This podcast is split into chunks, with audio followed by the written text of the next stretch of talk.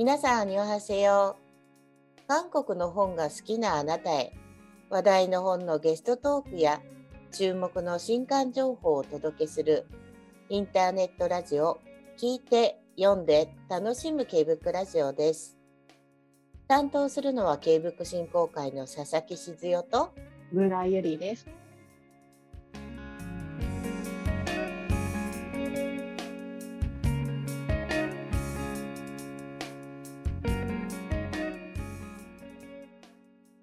4月最後の配信は、K-BOOK を刊行した出版社の方にお越しいただく、私、これ担当しましたです。今回のゲストは、出版社アルクの美濃高美さんにお越しいただきました。美濃さん、ようこそお越しくださいました。本日はどうぞよろしくお願いします。よろしくお願いします。はい、よろしくお願いします。なんかね、お顔を見て、はい、お話しするのは、うん、昨年の K ブックフェスティバル以来ですね。すねはい。久しぶりです。時間が経つのは早いんですけれども。そうですね。K ブックフェスの後は、ね、あの、これから紹介する韓国語ジャーナルで考察されていて、もう嵐のような。はい、ですよね、きっとね。あの一番こう佳境に入って追い込みに入る時期が年明けぐらいからあったのかなと思いますので、はい、今日はねじっくりとそのあたりをお話、はい、お聞きしたいと思います。はい、そういえばあのその先ほどあの申し上げた K ブックフェスティバルあの、昨年歩くとしては初めてご参加いただいたと思うんですけれども、皆さんもね、会場にお越しいただいたりして、はい、えっと、参加されてみて、まあ、4年ぶりの会場開催、うん、私たちも、えっと、初年度と去年が、まあ、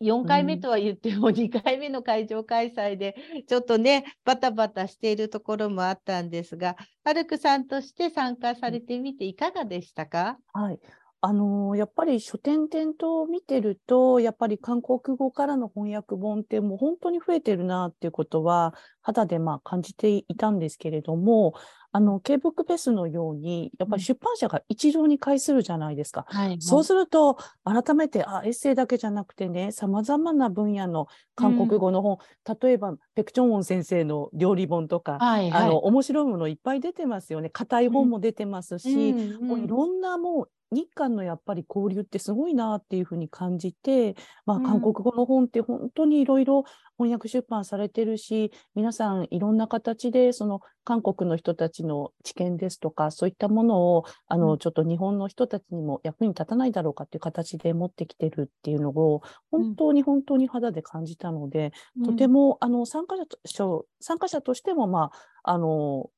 本当にあのなんていうんですかね、お客様に接するのも楽しかったんですけれども、うん、他の出版社さんの本を見るのがすごく楽しかったです。はい、あやはり皆さんね、そう言っていただく方が多くて、はい、でまあ、直接販売されることもね、普段なかなかない版元さんもいらっしゃるので、うん、お客さんとの対話もそうですけど、はい、改めてああやって揃うとね、うん、あこんなこの本知らなかったわっていうのもありましたしね。はい、そうですね。面白かったです、うん、本当に。ありがとうございました。いえこちらこそご参加いただいてありがとうございました。はい、えっ、ー、と、今年もね、また企画させていただいて、またここから私たちもこれから本格的に準備が始まりますので、またぜひご検討いただければと、思います。ありがとうございます。はい。で、今日今回お越しいただいたのはね、新しく先日ね、刊行されたばかり、先週、発売日としては先週発売日はね、実は今日なんですよ。今日なんで、おあの今ちょうどね、収録している4月17日が刊行日ということで、はい、韓国語ジャーナル2023なのかな、はい、2023ですね。2023。大丈夫です。はい。じゃあ、韓国語ジャーナル2023について今日はお話を伺いたいと思いました。で、まずはですね、美濃さんが普段はどういった、はい、まあ、こちらの方もそうですけれども、それ以外にもどういったね、担当をされているのかを教えていただけますか？はい、えーと、私は2003年の秋からマルクで編集者として働いてますと。はい、それで、えーと、韓国語ジャーナルは、えーと、6号のえっと、一番最後ぐらいから参加してるんですけど、うん、まあ、それとかあと韓国語の学習書をずっと作ってきて、はい、はい、それでまあ2013年にまあ韓国語ジャーナル休刊ってなったので、うん、その時から7年近くかな韓国語からちょっと離れちゃってて、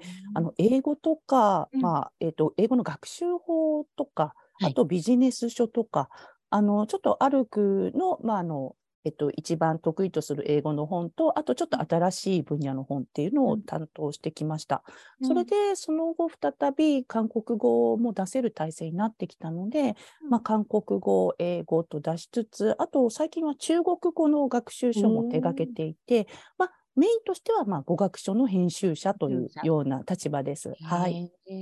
じゃあもう20年余りその語学書を中心に作ってこられたっていうことですね。はい、そうですね。中国語もね、またね、うん、あの、韓国語とはまた違うところで中国語の人気というかありますし、はい、ビジネス的にはね、うん、中国語の躍進って絶対すごいなと思っているので、需要もあるだろうなと思います。そうです、ね、ですか？ではあの今お話の中にもあったんですけれどもあのこの韓国語ジャーナル2023は、えーと、最近ではなので、年1回2023がついているところからわかると思うんですが、はい、年に1回刊行されて、その第1号は2019年12月に刊行された韓国語ジャーナル2020。こちらが実は復刊の第一作ということで、はい、もしかしたらね、リスナーの中には、あの、うんうん、もうここのね、1回のこちらから知ってるっていう方も多いと思うので、はい、そうですね。あえてですね、はい、あの、ちょっと懐かしの韓国語ジャーナル時代のお話を聞か 聞きたいと思いまして、はい、えっ、ー、と、では、機関誌で刊行されていた時代の韓国語ジャーナルについて少し、あの、お話伺っていこうと思います。はいとまずは韓国語ジャーナルは当時のジャーナルはいつからいつ頃までの観光のものだったんでしょうか？そうですね。えー、っとこちらに関してはまず2002年の6月に、はい皆さんご記憶でしょうか？生まれてない子もいるかもしれない。本当に。ね、あの日韓共催ワールドカップというものがあったんですよ、はい、その時代に。そのワールドカップの開催に合わせて、これから日韓のあの往来ですとか、関係がますますあの強くなるんじゃないかっていうふうに考えた当時の編集長、まああの、花のあの社長さんでいらっしゃるペイ・ジョンルンさんでいらっしゃるわけなんですけども、ペイ編集長があのこの韓国語ジャーナルというのを立ち上げて、うん、はい、2002年6月に出したのが第1号です。で、はい、皆さんにあの音声だけでお届けするのでちょっとあのえーと、うん、残念なんですけども、佐々木さんにはちょっと動画で、はい、あのちょっと撮っていただいてるのでお見せするんですけど、はい。誰でしょう、この人、ユンソナさんです。え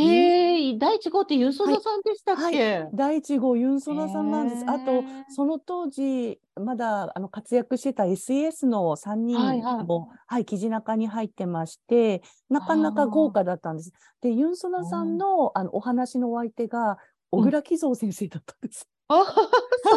なんですね。めちゃくちゃ豪華。はい、豪華ですね。そうなんですよ。なんかこれが第1号だったんですよね。で、その後、えっと、まあ、私さっき、まあ、6号に登場したって言ってましたけど、はい、6号っていうのは実は今もご活躍中のペドゥナさん、表紙が。へペドゥナさんこのね表紙緑がいっぱいあって、うん、さも森の中で撮ったみたいな表紙なんですよ。はいはい、でも実は会社のすぐ近くのなんか 茂みみたいなところで撮ったっていう。それはじゃあ、えっと、日本で撮った写真だったんですか、はい、そうです。日本にいらっしゃった時に取材させていただいて撮った写真です。この時に私は安倍美穂子さんの判検3級合格報告のインタビューをして記事を書くっていうのが最初の仕事でした。安倍美穂子さん、懐かしいですね。懐かしいでしょなんかタレントをされていて、続いて韓国のサッカー選手の方とご結婚されたんですもんね。はい、今も仲睦まじく元気に活躍中です。そうなんですよ。もう本当に2000年以降、あのもうあの新しい読者の人からすると、もう知らない名前がもしかしたらいっぱい今、でもでも懐かしいって思う人もいるかもしれないので、たくさんいらっしゃると思います。もうちょっとじゃあ。はい、それで、そうですね。で、私自身は2008年の秋に出た26号ぐらいまでやってて、うんうんうん、それで、えっと、結局、えっと、最終号が出たのがこれです。はい、44号。はい。これが2013年3月に出て、うん、ケイウィルさんの表紙で、はい、これが機関士としての最後の号ですね。で、ここからあのちょっと7年ほどお休みするってことになるんですよね。で、ちなみに7年休む前に出てた印象的なものとしては、はい、この2020 2020で表紙を務めてくださった孫子行さんが初めて出た号が11号。若いでしょう、顔が。若いですね、やっぱり。今変わらないといえば変わらないけど、やっぱり若いといえば若い。うん、それで、そうそう、テーマがバラードと韓国人。っていうのと あと眼鏡と韓国人焼酎と韓国人っていう、まあ、まあ、まるでもう孫子行さんのためのすべて、はいはいはい、もうだからもう孫子陽さんのファンの方にこれ絶対どっかで手に入れてほしいっていう伝説の号ですよね。伝説の号だったんですね。伝説の号。あとはそうですね休館前だとやっぱり CN ブルーと FT アイランドが出た号がめちゃくちゃ売れて、はい、はい、35号36号かな。はい。34、35かな。うん、そうそうイケメンですねの後ぐらいですかね、ドラマで言うと。ねね本当にキラキラしてたって言ってました取材に行った人たちが。いやもうそれこそ本当に大人気の頃ですもんね。そうですそうです。だからそれが、まああの出てたのが機関誌の時代だったということになりますね。あそうだったんですね。でまあその間で美濃さんもえっ、ー、と、うん、しばらく担当もされていて、はい、そうですね。そうですね。5年がっつりやって、うん、その後はあの、うん、えっと少し担当させてもらったっていう感じですね。はい。はいただね、そうやって、まあ、期間で、えっ、ー、と、2002年から13年の春号までということで、うん、まあ、約11年間、期間で届けられていた、はい、まあ、韓国語ジャーナルが2013年で一旦休刊になるっていう時に、私もなんとなく覚えていて、はい、皆さんが、えーっていう感じで、はい、あの、思ってたんですけど、はい、美濃さんご自身、まあね、ちょっとその、がっつりと携わってはいないにしろ、うん、そうですね、うん、うん、どんなお気持ちでした？そうですね、まあ、まあ、今だから話せると思うん。ですけど、うん、これもう本当に現場というよりは会社が、うん、会社が決めた方針で、あのこういう形になったので、まあ、あの韓国語と、まあ、韓国文化の、まあ、年に4回ですので、うんうん、割とフレッシュな、ね、情報をお届けしてたわけなんですが、うん、それができなくなってしまったので、うんうんうん、現場の人間としてはとても落胆してましたし、あとやっぱり迷子ね、その当時ははがきをつけてたので、はがきめっちゃ来るんですよ。何百枚と来るんですね。その、えー、やっぱりそのはがき一枚一枚にびっしり書いてこられる感想やっぱりこちらも全部目を通してるので、うん、そうするとやっぱ読者の顔が思い浮かぶんですよね。うん。うん、なんかそれを思い浮かべるとああ申し訳ないなと思ってはい、うん、あの随分あのなんかあ本当になんかうんちょっと残念だねっていう話は、うんうん、あの今もその当時のメンバーと話したりしますし、うん、まあ、あのその当時4人メンバーがいたんですけども、はい、コアのメンバーが、はい、そのうちの私ともう一人あの河合さんっていう外部編集の人ですが、うん、その2人で今作ってるのでそ、ね、まあ、その時の悔しい思い出みたいな思い出というかあの思いみたいなものをちょっと私たちはあのいい形で消化しようと思っていて、はい、そういうところはありますよね。はい、そうですよね。いややっぱりそのハガキで読者の顔がね、そういう意味では、うん、うん、貴重なその韓国語を学ぶためのそういうね、はい、期間でこう、はい、定期的に出てくる雑誌っていうのは本当貴重だったと思うので、はい、それはやっぱり惜しまれましたよね。うん、ちらっと言うと私多分42号かお。なんかにちょっとね読者のね勉強法かなんかのところにちらっとねお本当 ?40 何号だったかな実は。号。いや、もうちょっと私も、ただ、えっ、ー、と、割と私がちゃん韓国系の皆さんとご縁ができたのが2012年ぐらいなので、おそうなんです、ね、その頃に、あの、うん、はい、ちょこっとだけ私、あの、なんか、はい、出す、あの、まあ、答えたのがちょっと出てたりしてその説はありがとうございます。もう貴重な、しかもそこから全然あの実力が伸びてないっていうダメな生徒の方というか学習者なんです留学もなさって。いえいえ、そうだったんです。そんな思い出もありました。だったので余計に、なんだか、あなんか、あ、寂しい。私ですら、私はなので韓国語学習歴がまだまだその頃始めてすぐぐらいであったと思うんですけど、うん、それでもそう言って、えっ、ー、と、まあ、一旦休館になるっていうのは、やっぱり寂しいなと思ってた気持ち、うん、私もあったので、はい、ね、ずっと読まれてた方とかはなおさらですし、すねうん、携わった方はさらにだったと思います。うん、ね。はい、でそれを、まあ、2020年、まあ、2019年の年末に出されたっていうこと、あの、はい、復刊を、まあ、はい、されるわけですけれども、はい、一番その復刊されようと思ったきっかけっていうのは、はいえっとですね、いや、ずっとやっぱり機会は伺ってて、私としては。はい、はい。あの、英語の本作りながら、横目で横目でなんかできないかな、いつでも韓国語作れるようにってずっと思ってきて、韓国語の学習書、うん、その中にはやっぱり韓国語ジャーナルも含まれるわけなんですけど、うんうん、ちょうど第三次韓流ブームと呼ばれるものがバーッと来てるところで、うん、今だったら韓国語ジャーナル出せるんじゃないかっっていう瞬間があって、それはアルクが創立50周年を迎えたっていうことがあったんですね。はいはいはい、周年企画の一環で提案したら通るんじゃないかなと思って、あのもうまずあの周年です。はい、50周年ですからっていう形で 出したところ、じゃあ一回作ってみるかっていうふうに会社が判断してくださって、はい、でじゃあ出そうってなって、そしたら話題を呼んであの、ええ、まあ、あの会社としても納得のいくあの数字が出せたので、うん、あじゃあ続けて年に1回出しましょうかとなったというところです。なので機関誌は難しくても年1回なら、うん、あのまあ、編集の,、まあ、あの工数とかもいろいろ考えて、うん、あの自分たちが他の本を出しながら1冊出せるんじゃないかっていうことになりまして、それで、まあ、2020年にあの2020で、まあ、孫子行さん2021で JO1 の鶴房志音さん、うん、2022で同じく JO1 の河野純喜さんに表紙モデル務めていただいて、うん、で今回のあのおねのくのゆうさんで4冊目と。4冊目っていうことになるわけですね。はい、そうです。じゃあやっぱりまあその2019年特にまあ2010その頃まあやっぱりまた本当にこうわっと韓国のねコンテンツに対する K-POP とかはじめこうわっとなってた時と、その今おっしゃってた50周年っていうタイミング、はい、あとそうです。多分提案の仕方もお上手だったのかなって今思いました。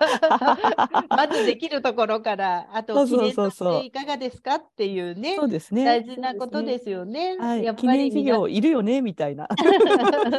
もう一本足したいけどどう、うん、みたいな。うんうんうん、あけどそれはあの何ですかね。出版社もいろいろなえーと、その1冊だけではないわけですからその中でやっていただくために、会社としての協力を得るためにはそういったプレゼン能力社内プレゼンもすごい重要じゃないですか。まあ、確かにそうですね。はい、はい、そうでしたか。じゃあ、本当にいいタイミングであとまたあの時に、おお、孫子行さんっていうのはそういう意味ではやっぱりちょっとインパクトもありましたよね。そうなんですよ。はい。やっぱりでも孫子行さんってやっぱかいあの韓国でめちゃくちゃめちゃくちゃ大物の、もう歌手じゃないですか。うん、だからなんかこう交渉する時とかあの、取材交渉する時とかにも、うん、あ孫子行さん出てるんだみたいな感じで言われることありますし、うん、ありがたい、孫子行さん。それで2020から4年連続出てくださってるんですよ。ね、そうですね、今回もね。今回も出てくださって、本当ありがたくって、うん、もう、あの足を向けて眠れないです。もう、孫子行さん、ありがとうございます。けどもしかするとやっぱりその孫子行さんにとってもそういう長年あの出されていた韓国語ジャーナルが一旦お休みして復刊する時の表紙としてご自身を使ってくださったっていうのは、うんはい、すごくあの感じてくださるものがあったのかもしれませんね。そうですね。2020ではあの DJ も務めてくださったので、その意味でもあ韓国語ジャーナルっていうのはなんか真面目にやってる雑誌なんだなっていうふうに思っていただけたみたいなので、あの本当にずっと協力的で本当にありがたいなと思ってます。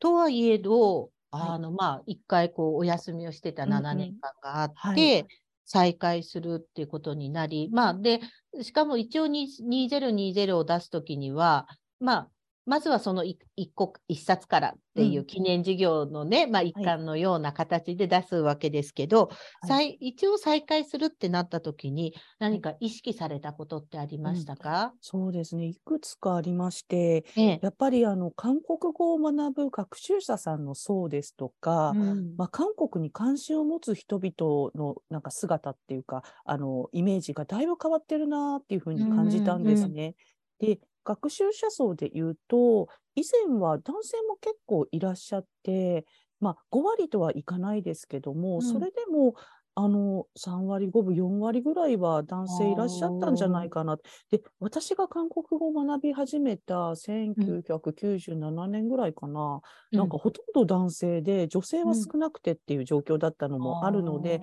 うん、なんか男性があのずっと読者さんも結構多かったんですよね。うん、それがやっぱり休館から7年経ってパッと見てみると、もう女性がまああの8割ぐらい占めるような状況で、韓国語を学んでるというと女性の方が圧倒的っていう状況になりましたよね。あとは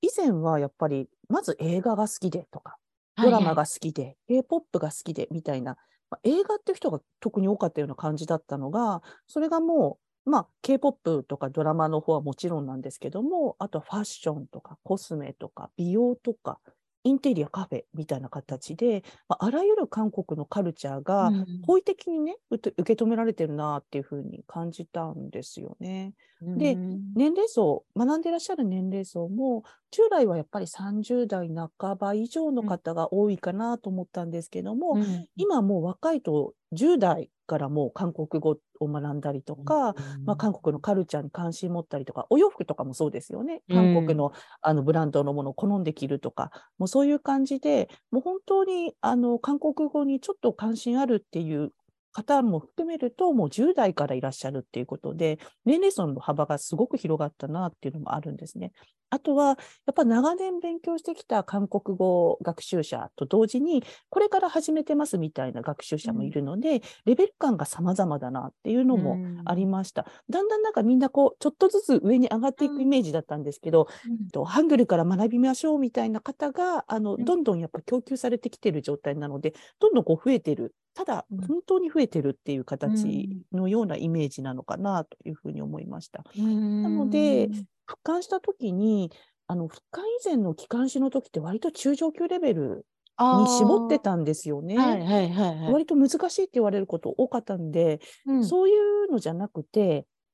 どうだろう、まあ、全ての韓国語ラバーへっていうのをうちらテーマにしたんですけども、うん、まあ、韓国の言葉とカルチャーをぎゅっと詰め込みましたって形にしたので、うん、なんだろう。どうどんな韓国語レベルでもちょっと取っかかりになって楽しめる記事っていうのをたくさん載せようっていうふうに決めてやりました。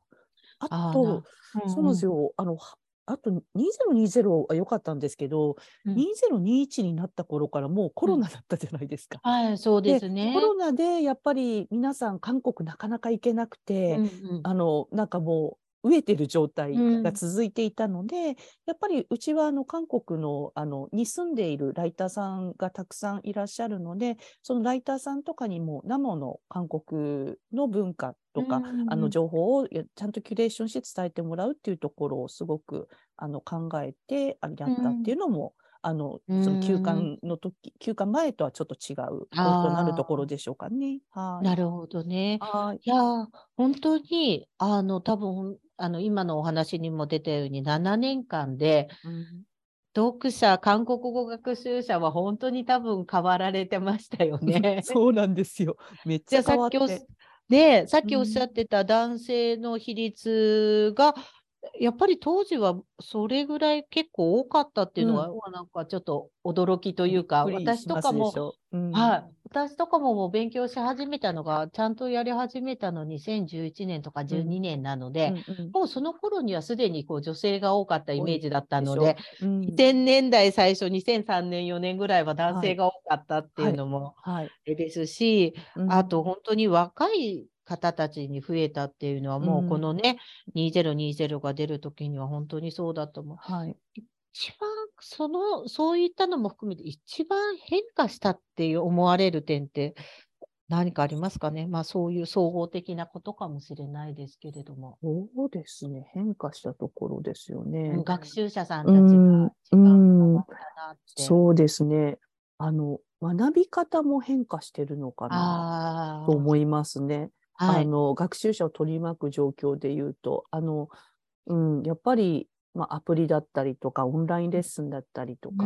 まあ、独学だったりとかあの選択肢がすごく増えましたよね、うん、この間。あの学校通うっていうだけじゃなくて。そういう意味ではご自分に合ったもので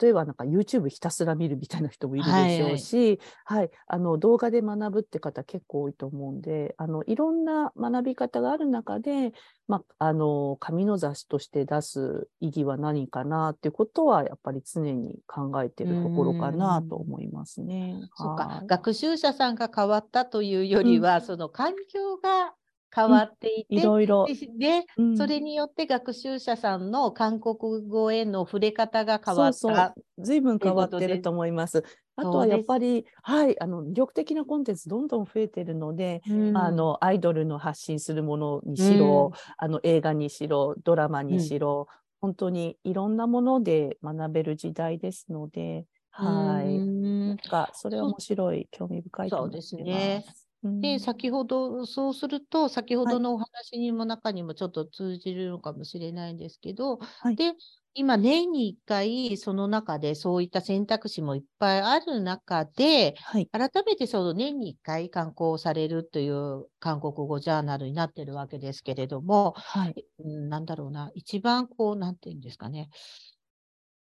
変化、変化した点変わった点って当時と比べて一番変わったことって、うん、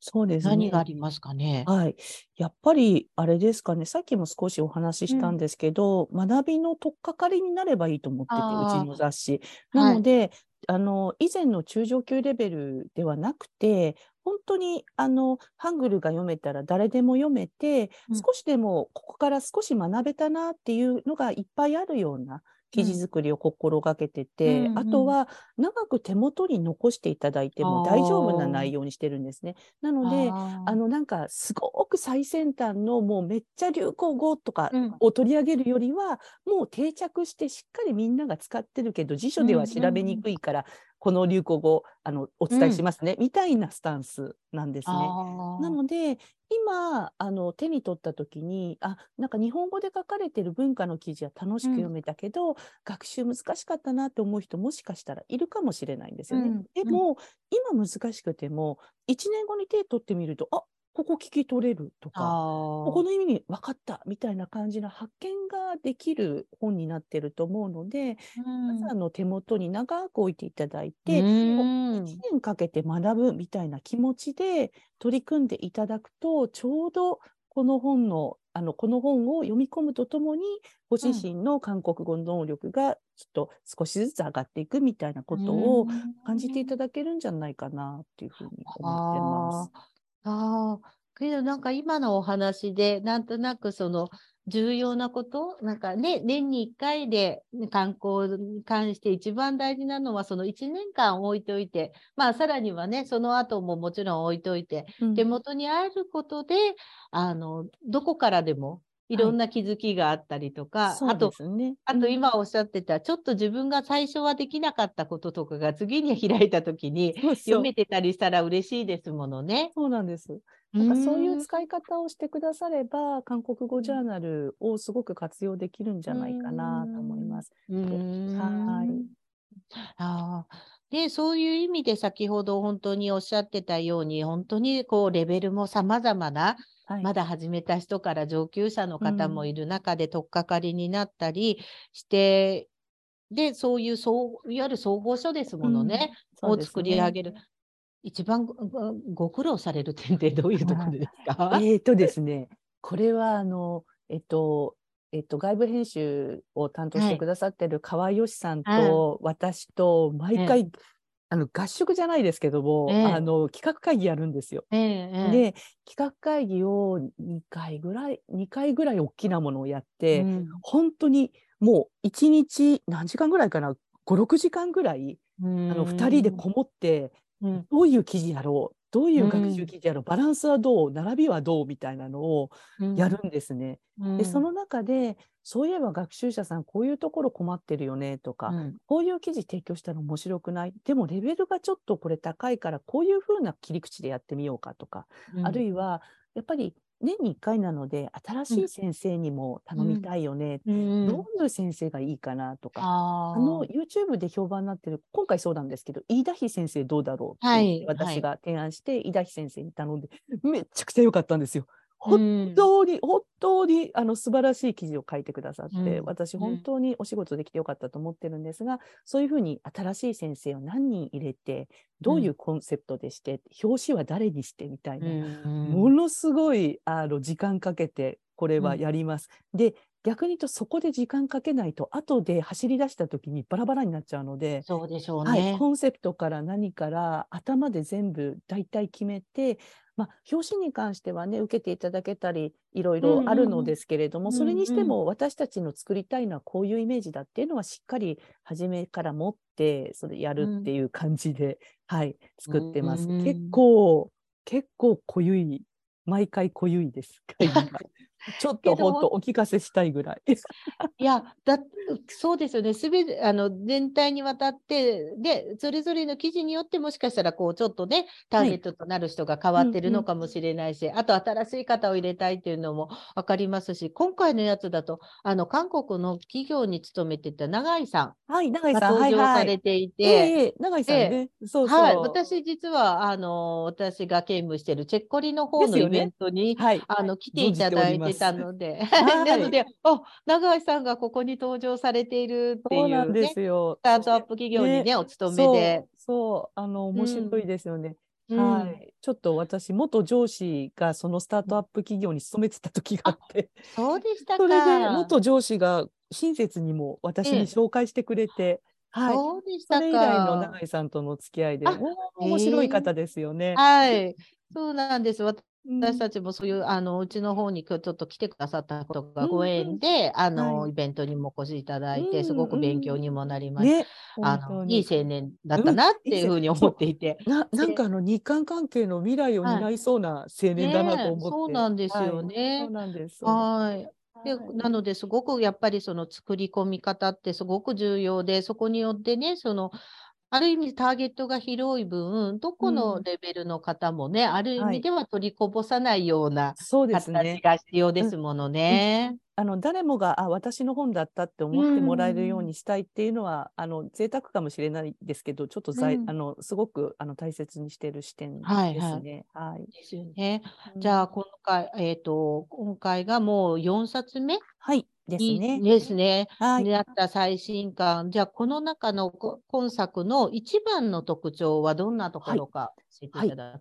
くはい、えーとですね、今回からちょっとね、ボイスオブ KJ って言って、はい、後ろにあの、えっと、スクリプトをつけてるので、皆さん勉強超しやすくなってるんですけど、はい、ここの部分の音声をちょっとだけコンパクトにしたんですね。うんうんうん、38分ぐらいかな。で、うんうん、コンパクトにしたことで、めちゃくちゃ聞きやすくなりましたし、うん、学習者の皆さんは多分最後まで集中して聞けるようになったと思います。うん、で、うん、EJ があのミナフルやホミンさんで、はい、あの女性の声なんですよね。それで、えっと、あとは、えっと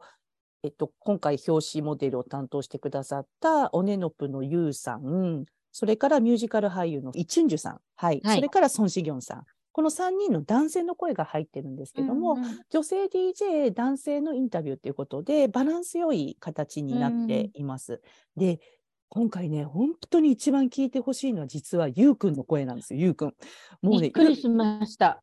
びっくりでしょ？もうもう本当に私ね毎回人に会うたびにゆうくんすごいから絶対聞いて音聞いてって言ってるんです。本当にびっくりしてびっくりしてて、うん、おっと思ってたら、あの、ツイッターでもそんな話をされてたじゃないですか。そうなんです、そうなんです、そうなんです、そうなんです。やっぱりそうだよなと思ったのは、うん、あの、音、音声だけ聞いてると、ネイティブの人みたいだったんです。はい、ですネイティブがネイティブでしょって言ってくる。っていう、全員言ってきました。はい。だから、すごく難しくものを喋ってるわけじゃなくて本当に自然な韓国語、は自然な韓国人の発想で喋る韓国語に近いというか、うん、あの間合いとかこう、うん、変な話息継ぎの感じまで本当にすごいんですよ。リズムがいいいいというかあの歌も上手な方なので、えあのだからかもしれないですけど発音もいいですし語彙もちょうどよくって私たちが全員が真似したいっていう喋り方をされるんですよね。私すごいなと思ったのは本当に日本、うん、ネイティブじゃない、まあ、私たちと同じ、うん、まあ、日本で生まれた母国語としている人も、はい、こんな風に綺麗にそう。喋れるんだっていう。そう。感動に近いんですよね。はいいやだから私あの実は Zoom で取材をさせていただいてて、はい、あのえっと、インタビュアーはあの、えっと、韓国現地の方にお任せしたんですけども、うん、見てたんですよね。そしたらあの韓国語でインタビューさせてもらいますけどいいですか？って言ったら「ああ無論に上」みたいな感じで始まったんですけど、うんうん、本当にもうよどみがない。なんかびっくり。ナチュラルですよね。そうなんです。全部ちゃんと考えて。そうそうそうそうそう。そうそうそういや、すごいなと私も思いました。うん、ちょっと驚きました。あのやっぱりそこはぜひ聞いてもらわないと。そうなんです。もともと話すの好きで、あと、韓国の KBS で週1回ラジオ番組載ってるんですよ。韓国語で。それもあるから、ますます鍛えられてるんだと思うんですけど、特に本当に聞いてください。ぜひ。はい。ありがとうございます。はい。で、あのね、そんなえっと、韓国語ジャーナル2023もありますが、はい、えっと、皆さんが昨年、ケーベックフェスティバルでは、えっと、はい、2冊、あの、別のね、児童向けの単行本も担当されてたんですけれども、はい、それが、小学生が知っておきたい体の話、女の子編と男の子編という児童向けの、まあ、単行本を担当される。はい、なんか、皆さんご自身は今後もこういった単行本の出版とかの計画とかそういえばお持ちなんでしょうか？あるいは手掛けてみたいと思っていることとかあったらぜひ聞かせてほしいんですが、はい、ありがとうございます。あの、そうですね。あの、その去年出した本に関しては、あの古谷正幸さんとその韓国語ジャーナル DJ の、うん、あの皆古谷本美さんご夫妻がちょうど、まあ、6歳のお子さんを育てているということで、あの翻訳引き受けていただいて、うん、私自身も子供一人育てているので、うん、あのなんかそういう視点から、まあ、ちょっとこの本あの翻訳して出してみたいなっていうことで出させていただいたんですよね。それでまあうちとしては珍しい、歩くとしては珍しいタイプの本になりました。で、今のところ韓国の翻訳本については特に今進んでいるものはないんですけれども、うん、まあ、自分の会社の業務とか考えないでいいんであれば、うん、はい、いいじゃないですか、たまには。絵本。絵本。個人的には絵本。あの、韓国のイラストレーターさんの絵がすごい好きだし、えー、なんかあの、えっと、本当にいい絵本いくつもあるけどまだ出てないようなものもあるから、絵本は気になりますね。はい。私、あのね、あの、エッセイの方はもう出されてる出版社さんもたくさんいらっしゃるし、はい。あの、ちょっと小説にしてもそうだと思うんですけど、うん、なんか、絵本を自分自身の楽しみも兼ねて、はい、出してみたいなっていうのはありますね。はい。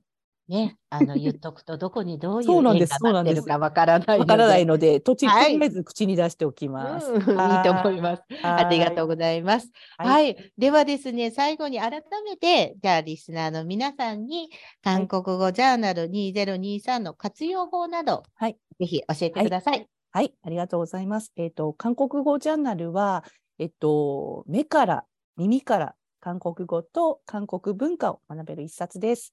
あの年1回あの今時な韓国の言葉とカルチャーをお届けしてますので先ほども少し申し上げたんですけれども1年かけて、まあ、ゆっくり学ぶようなつもりでこの本を常に近くに置いていただけると嬉しいです。あとスマートフォンアプリのアルコっていうのがすごい便利でこれ使うとあの音声簡単に聞いていただけるので、ぜひご活用いただきたいなと思います。あと、2020、2020以降のものに関してはバックナンバーもあるので、はい、あのそちらの方が気になる方は新刊と合わせてぜひ、はい、ご覧いただけると嬉しいです。こんな感じでいかがでしょうか？はい、ありがとうございます。皆さん、本日はありがとうございます。いやいや、ありがとうございます。とても楽しい時間でした。私もしっかり活用して、ちょっとワンラック上がる姿をいつかお見せしたいと思います。いえいえいえはい、楽しんでください、はい、ありがとうございます。はい、ありがとうございました。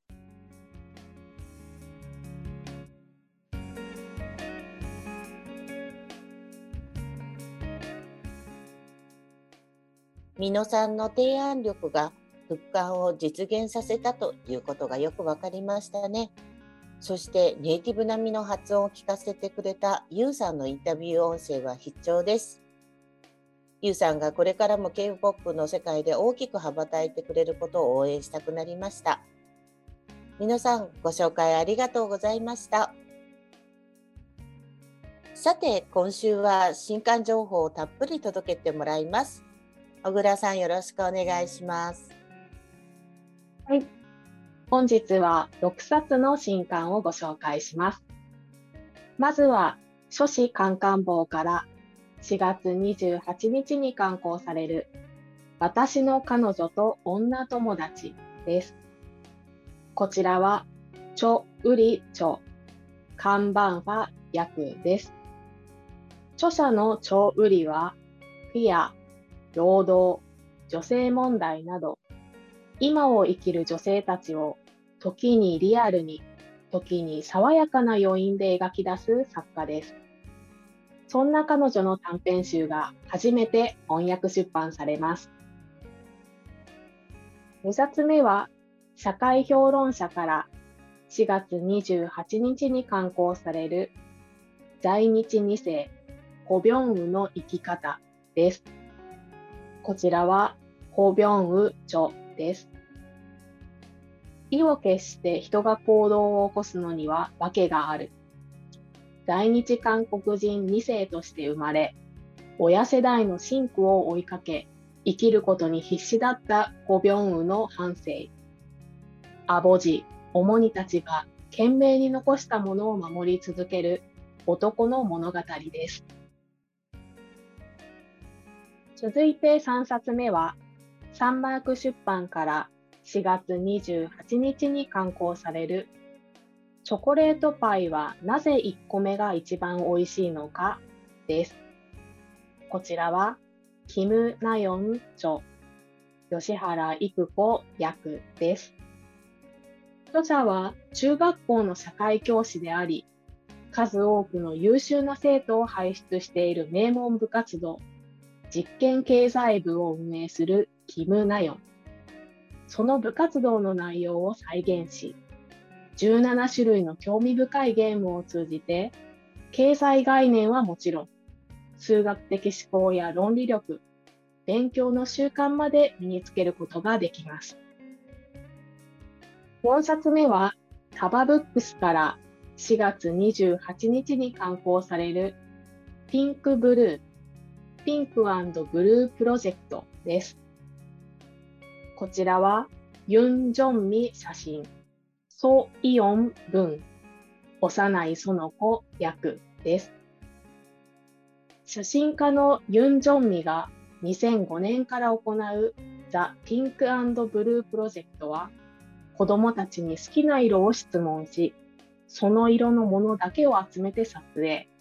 そして成長してからも継続していくというものです。色とジェンダーの関係をはっきりと視覚で感じることができ、世界中の人々を魅了するプロジェクトの写真絵本が待望の日本語訳発売です。5冊目は、フオンから4月30日に刊行されるカメラを止めて描きますです。こちらはヤン・ヨンヒチョです。ドキュメンタリー映画、ディア・ピョンヤンやスープとイデオロギーの監督であるヤン・ヨンヒによる書き下ろしエッセイです。ヤン一家の話を通して日本と朝鮮半島が歩んできた道、家族、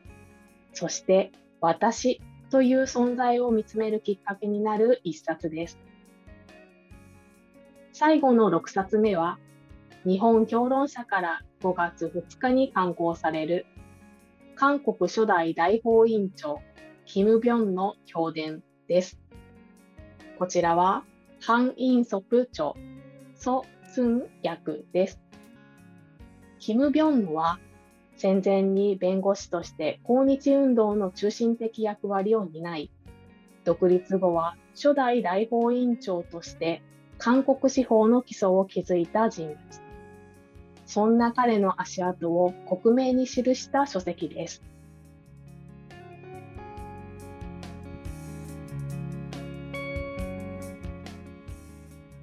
Facebook ラジオでは皆さんが読んだ韓国の本、Facebook の感想をお待ちしています。Twitter や Instagram、YouTube チャンネルのコメント欄に、ハッシュタグ、Kbook ラジオをつけて感想や番組へのコメントをお寄せください。私、これ読みましたのコーナーで紹介させていただきます。皆さんの感想をお待ちしています。なお、K-BOOK ラジオは Spotify、Apple Podcast、Google Podcast、YouTube でお聞きいただけます。お好みのプラットフォームでチャンネル登録をよろしくお願いします。また、今日の放送でご紹介した書籍は、放送の概要欄に詳細情報がありますので、ぜひチェックしてください。皆さん、気になる本は見つかりましたか？ぜひお近くの本屋さんに足を運んでみてくださいね。